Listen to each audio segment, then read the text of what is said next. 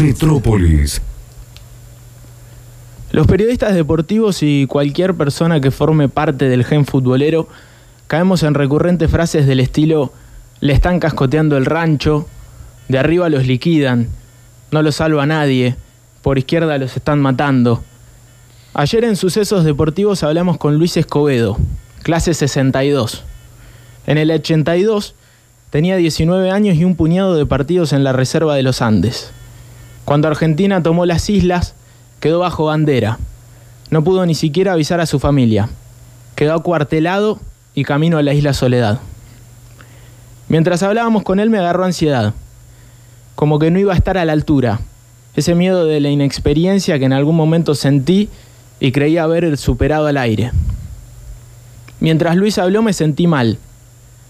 Me di cuenta que todas esas frases que en el rectángulo verde suenan normales, hechas y hasta redundantes, cuando las escuchaba por Luis me molestaban, me dolían. Él, ex Belgrano, Colón, Tigre, Vélez y hasta Racing de Nueva Italia, decían nos estaban matando, no nos salvaba nadie, nos tiraban de todos lados.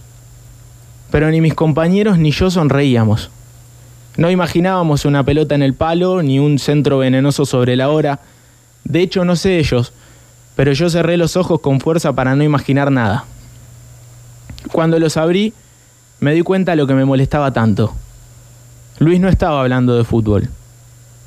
Narraba el post partido más feo y triste de todos. Luis hablaba de la guerra. Decidí jugar a dos toques. Simple. Escuché mucho y por ende pregunté poco. Luis contó que cuando se fueron eran niños y volvieron hechos hombres, que no le fue fácil volver a jugar al fútbol, aunque sabía que era lo que más disfrutaba hacer en el mundo. Eso me hizo sonreír, igual que a mí pensé. Que volvió a jugar, se reenamoró de la pelota, que eso definitivamente lo salvó, porque era lo único que no lo hacía pensar en la guerra. Comentó que le daba mucha pena que algunos de sus compañeros excombatientes no habían podido encontrar una forma de superar el trauma como él lo pudo hacer, cumpliendo el sueño de ser futbolista profesional. Contó que volvió a pisar la isla dos veces más y no supo explicar con palabras lo que sintió. Continuó hablando y volvió a repetir que el fútbol le salvó la vida. Cuando cerraba la nota mi compañero, yo temblequeaba todo. Luis con humildad y temple soltó lo siguiente. No, yo les agradezco que se hayan comunicado y recuerden, los verdaderos héroes son los que quedaron en la isla. Un abrazo grande. El programa se fue a la tanda y me quedé pensando.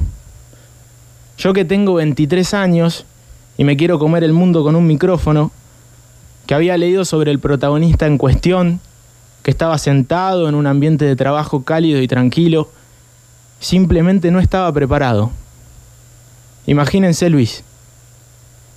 Yo sé que hoy la tendencia es otra, que hablar del coronavirus y la cuarentena para la oreja genera repercusión, pero ayer no pude y por lo menos hoy, 2 de abril, quiero estar a la altura y espero que vos también. No te olvides del ayer. No te olvides del ayer. No te olvides del ayer. Porque el presente se mancha, queda embarrada la cancha. Y después para volver